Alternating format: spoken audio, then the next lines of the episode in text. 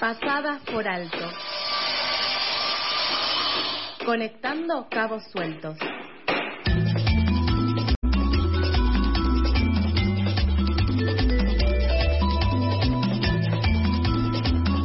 ...8.15 de la mañana... ...ya vamos a hablar de todo el hacer de Juntos por el Cambio... ...pero antes vamos a hacer algo que no se debe hacer... ...que es hablar de algo que no sucedió en periodismo...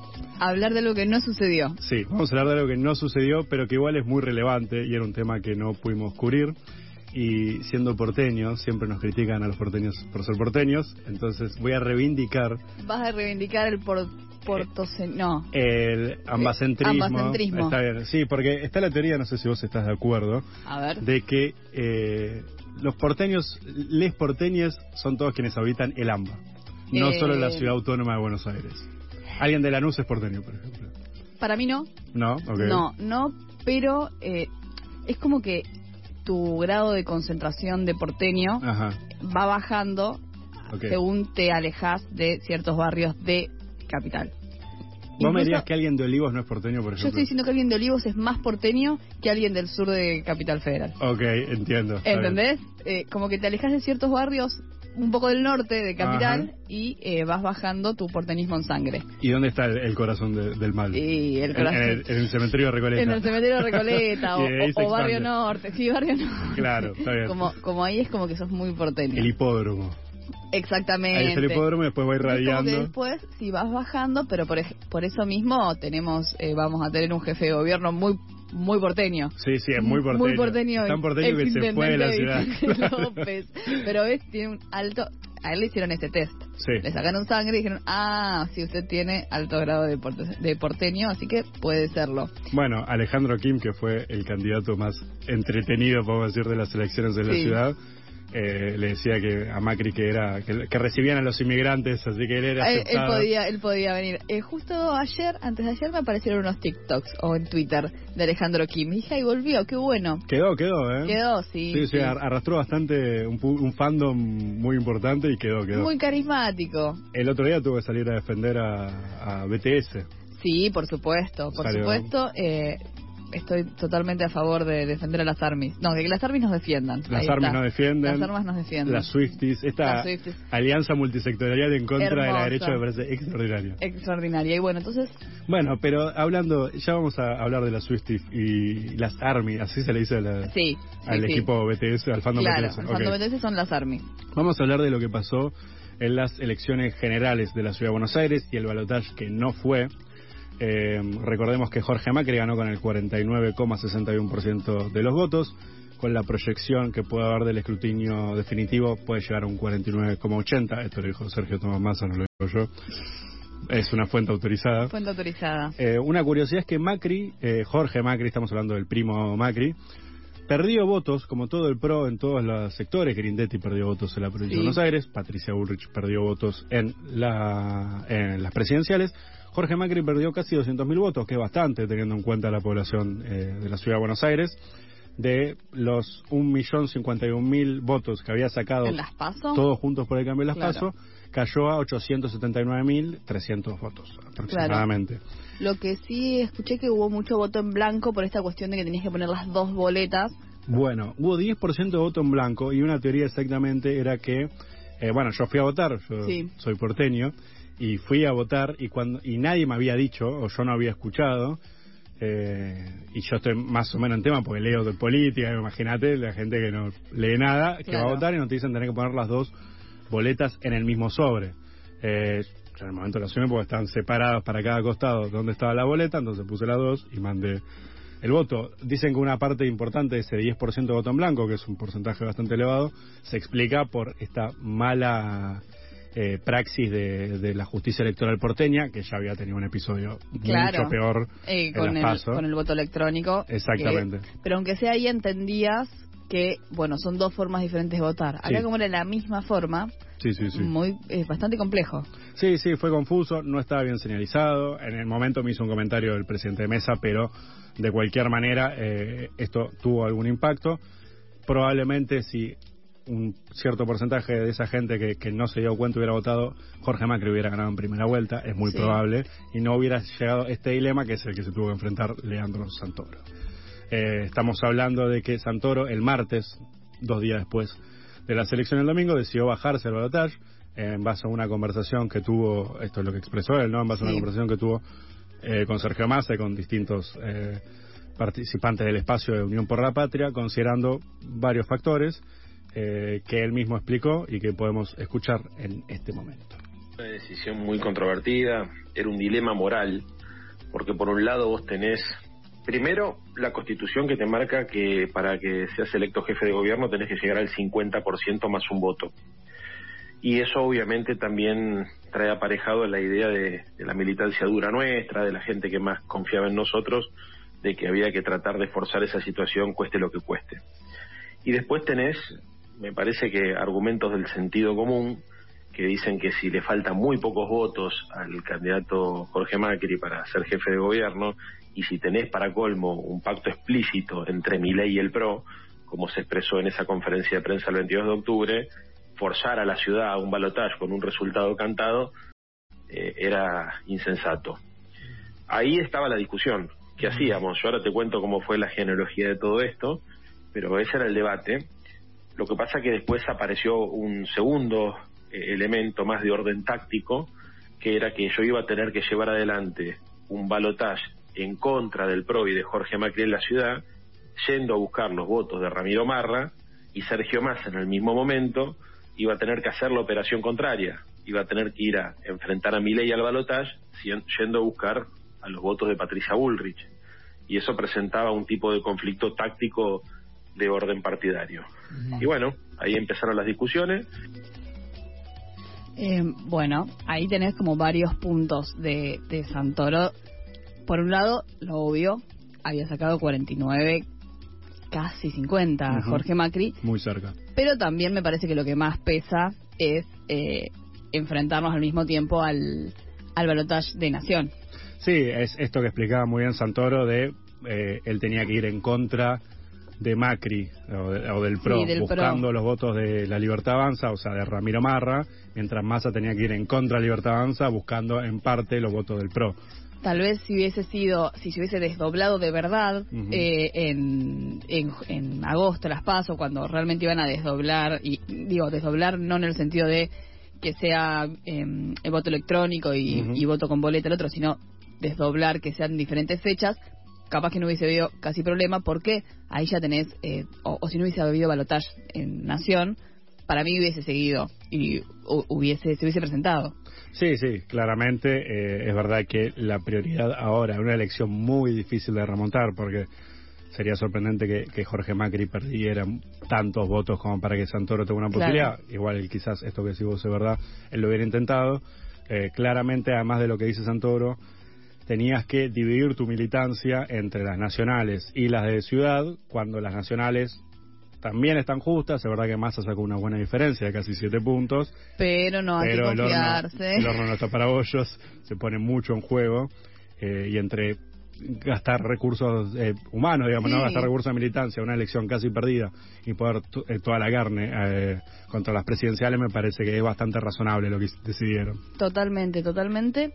Y, y además, eh, na- sí, esto, hay que como poner todo para la nacional y, y en, en capital, Santoro lo que hubiese podido hacer es posicionarse. Pero más Sí. que, o sea, que es importante, pero ganar la elección hubiese sido muy difícil. Sí, y además me parece que Santoro de cualquier manera hizo una muy buena elección. No llegó a los 35 puntos de Matías, Matías Lamens en, En 2000 2019. 2019, que fue de las mejores elecciones del peronismo en los últimos 20 años.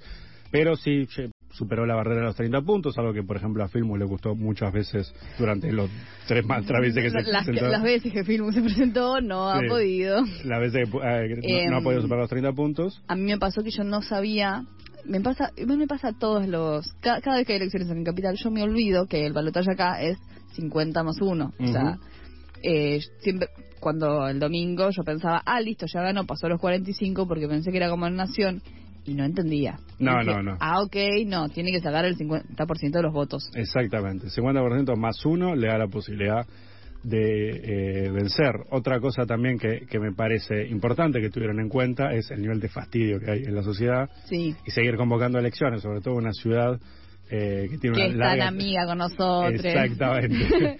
que tiene una larga tradición antiperonista, eh, además del gasto que eso ocasionaba. hacer una elección es bastante caro, Sí, eh, no solo por los costos que tienen para los partidos políticos, sino mismo por el proceso electoral, todo lo que hay que pagar, impresión de boletas, Sí, traslados, sí. etcétera. Me parece que fue razonable. Quedó un poco raro la idea de que Santoro iba con al la... balotage, porque su, consigna era Santoro al Santoro balotage. Balotage. Lo logra y decide bajarse. Pero, Pero- con todos estos... Pero para vos era porque no pensaban que llegaban al balotage. No, no, yo creo que tenían esperanza en llegar, eh, capaz con un poco más de margen. Sí. La verdad que sí, sí es, es verdad lo que dice Sergio Massa, que en- se puede llegar hasta el 49,80 en el escrutinio definitivo. La verdad que es prácticamente imposible remontar la elección. Tendría que suceder una catástrofe, Jorge Macri quedar pegado a algo muy grosero en muy poco tiempo. La Claro. verdad que no tiene sentido. Justamente Sergio Massa, el candidato a presidente de Unión por la Patria, eh, contó lo que había charlado con Santoro y dijo esto. Es muy valiente y muy sensata. Valiente porque siempre están los que dicen que de alguna manera eso de hay que pelear hasta el final, qué sé yo, pero la verdad es que el resultado es 49-80 con las urnas, digamos que faltan cargar. No, en todo caso lo charlé con Leandro y le planteé que era innecesario poner a, a la ciudad en un gasto en un gasto electoral de semejante magnitud con una elección que ya estaba definida. Y, bueno, que él estaba de acuerdo, pero que lo iba a charlar con todo el equipo, ¿no? Con, con los legisladores, con el presidente del partido, lo habló con los distintos sectores de Unión por la Patria y me parece muy bien. Creo que Leandro lo que demuestra es una decisión con mucha madurez, pero sobre todo con mucho carácter. Creo que así se construyen, así se construyen los, los dirigentes eh, a lo largo del tiempo, ¿no? A veces se gana, a veces se pierde, es la democracia, pero creo que además hizo una gran, gran elección y quedó parado como alternativa para la ciudad. Gracias. Eh, lo voy a convocar, lo voy a convocar a Leandro para que sea parte del equipo de campaña de acá a la elección de segunda vuelta. Y si soy presidente lo voy a convocar para el gobierno. Gracias. Bueno, lo va a convocar. Eh, Lo no- va a convocar para algo. seguro, sí. No sabemos para qué, pero lo va a convocar. Sí, yo escuché que esa última declaración no le cayó tan bien a Santoro. Ah. Estos son los trascendidos que salen en las notas de la política online, letra P. esas- Eh, lo, lo que lees vos nomás. Eh, claro, eh. esas webs que manejan los off the record como información oficial constantemente, pero que daba la sensación de que Santoro se había bajado a cambio de eh, negociar un posible cargo a futuro. Claro, parecía eso. Lo cual suena bastante razonable porque en política una, una mano lava a la otra y tendría bastante sentido que Santoro no se baja a cambio de nada. Exactamente. De todas formas, yo creo que es una decisión eh, correcta Sí. de cara al balotaje de Nación. Sí, sí, Eh, me parece razonable, Sí, absolutamente. sí, sí, totalmente. Y, y más a de lo de haber llamado esa misma noche eh, del domingo, entiendo que fue así. Sí, sí, de hecho, eh, lo que cuenta Santoro Que es que fue una decisión colectiva, no es que él dijo, yo me bajo, en un principio eh, se estaba tanteando la opción de que se espere el conteo definitivo para decir, bueno, efectivamente, capaz que incluso el conteo definitivo daba Daba de que ya ya directamente estaba perdida, perdida. Eh, pero bueno, decidieron acelerar los tiempos, además Mm. de la jefatura de gobierno que va a asumir Jorge Macri el 10 de diciembre en reemplazo de Horacio Rodríguez Larreta para extender a 20 años cuando termine su mandato 20 años. de hegemonía del PRO en la ciudad de Buenos Aires. la casta. La casta, la más pura y dura casta. Eh, algo curioso, bueno, curioso no, en verdad, es cómo quedó la, la legislatura de la ciudad de Buenos Aires. El PRO, eh, Juntos por el Cambio, Sí. mejor dicho, eh, la coalición que está integrada por la coalición cívica, la Unión Cívica Radical, Evolución, que es el Sí. partido de Martín Lustó, un protagonista bastante importante de la semana pasada, que después vamos a hablar. Hablaremos de él. El Partido Socialista se sigue llamando Partido Socialista, Dios sabe por qué. Y Consenso Federal y Republicanos Unidos consiguieron 30 bancas, o sea, tienen la mitad, pero el quórum tenés que tener la mitad más uno. Ok, 31 perdieron el quórum. Perdieron el quórum propio. eh, Entiendo que no perdieron el quórum propio por los eh, por los diputados que le entran de Santoro, sino por los de Marra. exactamente, sí. Unión por la- Juntos por el Cambio, con todos estos partidos, Sí. la coalición va a quedar en 30 bancas. Unión por la Patria va a tener 18. La Libertad avanza, llega a 9. La verdad que es un número, porque Un capaz número. que, ah, sabiendo lo que pasó la semana pasada, Sí. entre jun- entre el PRO, no entre Juntos por el Cambio, entre el PRO y la Libertad Avanza, alguna alianza entre ellos harán. Daría a entender que la libertad avanza, o se podría eh, suponer que la libertad avanza va a acompañar las medidas que decía tomar Juntos por el Cambio. El Frente de Izquierda quedó con tres bancas. ¿Sumó alguna o quedó igual? Eh, O no, me parece que quedó, me parece que quedó empatado. Tenía tres, puso en juego tres y mantuvo, las, tres. las tres. Eh, es una, muy, para mí es una excelente elección de la libertad avanza, más allá de que Ramiro Marra, digamos, si uno, si uno, o sea, digamos, ¿no? O sea, digamos. o sea, digamos, digamos. si uno piensa la, la historia o la, la vida que tiene el partido, eh, la verdad que hicieron elecciones extraordinarias. Extraordinarias. Carolina Píparo en Provincia de Buenos Aires sacando eh, 22 puntos o 24, estaba por ahí, no recuerdo Mm. exactamente. Pero Carolina Píparo no, no era una figura conocida. Ramiro Marra, eh, antes de, de que todos lo conociéramos por recomendar ahorrar en atún. En Atún no lo No lo conocía, nadie. nadie. Ahora tampoco sabemos bien dónde está. pero bueno, Es un- eh, sí, es sí. un misterio. Es un misterio donde está Ramiro Marra, realmente se borró, se borró absolutamente la escena pública, pero me parece que 14 puntos en una ciudad con, con una hegemonía eh, total como es la de Sí. Juntos por el Cambio, Eh, es una excelente elección sacar 14 puntos. Lo que vi es que en ningún lugar eh, ganó, en ninguna comuna ganó ganó Marra. No, Eh, no, no. De hecho, eh, en las generales, al final ganó, Santoro ganó solo en la Comuna 4 y después eh, Juntos por el Cambio ganó en todas las en todas las comunas, Comunas, y sí en las PASO, eh, si vos ves el mapa, está Sí. distribuido el sur de la ciudad, Comuna 4 y la del sur, eh, no- no- ahora no recuerdo el número, pero donde está Lugano, digamos, todo, todo Sí. el sur-sur, el más sur de la ciudad, ahí había ganado Santoro, todo el norte pintado amarillo, eh, perteneciente a Jorge, Jorge A Macri, Jorge Macri. y tenías el oeste, eh, todo pintado de, ¿cuál? no, ahora no Violeta. recuerdo, no, el color ¿no? de... Ah, de Martín Lustó. Ah, Evolución Lustó, Radical. No claro, recuerdo, creo que estaba pintado rojo, ahora no Rojo recuerdo el color ser, sí. pero así había quedado distribuido y en las generales fue una mayoría abrumadora de Jorge Macri, excepto en la Comuna 4, donde ganó eh, Leandro Sant- No, perdón, no, en la Comuna No, 4 en no, la- en la de en Lugano, Lu- exactamente. Sí, pero también creo que ganó, o capaz que no fue Santoro, sino que fue em, a nivel nacional, una comuna como del centro de tipo Chacarita. No, eso no lo vi. Eh, sí, vi eso, como una comuna del centro que decís, ah, bueno, la comuna progre de- del medio de capital. Claro. Pero puede ser que haya sido para masa Claro. y no para... mm, No, no, en las de Ciudad de Buenos Aires, eh, en las generales había sido todo Jorge Macri, excepto la última, que- en la comuna más al sur.